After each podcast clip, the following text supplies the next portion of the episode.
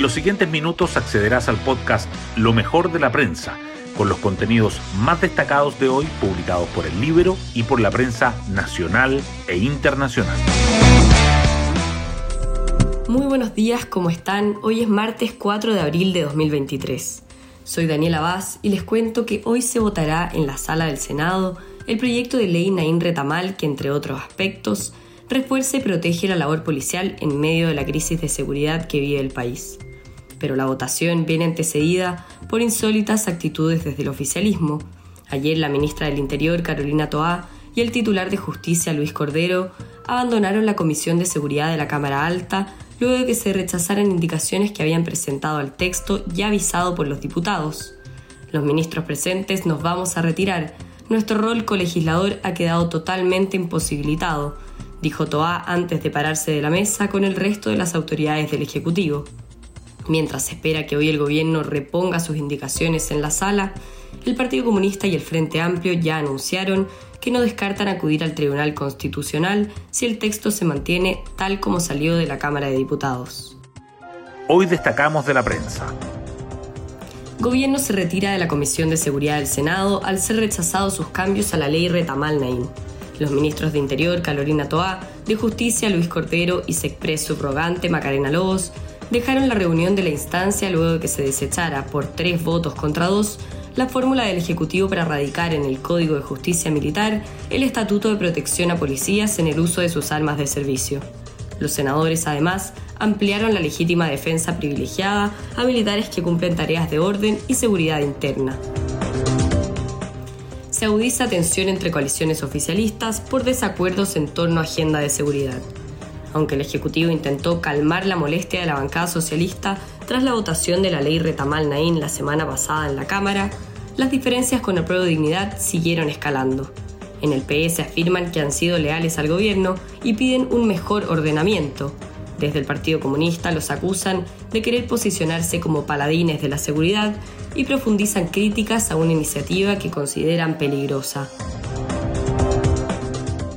caída del IMASEC en febrero refuerza perspectiva de contracción acotada del PIB en 2023. El índice mensual de actividad económica decepcionó al caer 0,5% en febrero, un resultado peor al esperado por el mercado tras el alza de 0,1% en enero. Analistas esperan un retroceso mayor en marzo y cifras negativas durante todo el primer semestre. Por eso se mantiene la visión de que el PIB se contraería levemente durante este año, pese que algunos apuntan a que pudiera crecer. Comisión experta aprueba en general propuestas de normas para nueva constitución. Los 24 comisionados aprobaron los capítulos sobre principios, derechos sociales y representación política del anteproyecto constitucional. La redacción no es la definitiva, ya que después vendrá la etapa de enmiendas y ahí los expertos buscarán agregar, modificar o derechamente eliminar algunas normas. Hubo críticas del oficialismo por la redacción del Estado Social.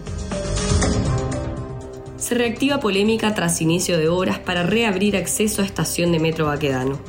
Los ocupantes del Jardín de la Resistencia buscan que el lugar permanezca. Las autoridades reiteraron que habrá un espacio de memoria. La alcaldesa de Providencia espera que lo que se recuerde acá sea un no a la violencia, venga de donde venga.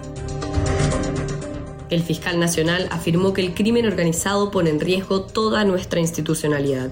Ángel Valencia dirigió el discurso de inauguración del año académico de carabineros, valorando la acción de la policía uniformada. Por otra parte, participó en la comisión especial de la Cámara de Diputados que investiga la criminalidad del norte. Y una denuncia de abuso sexual conmociona al Colegio San Ignacio el Bosque. Alumnas de séptimo y octavo básico acusaron que fueron atacadas en el patio por estudiantes de primero y segundo medio. La causa ya está siendo investigada por la Fiscalía y el establecimiento contrató un equipo de asesoras para prevenir abusos.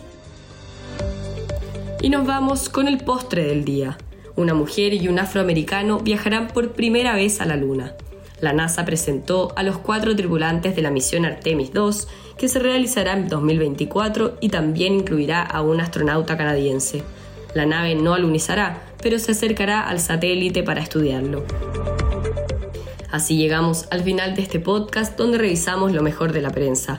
Yo me despido y espero que tengan un gran día martes.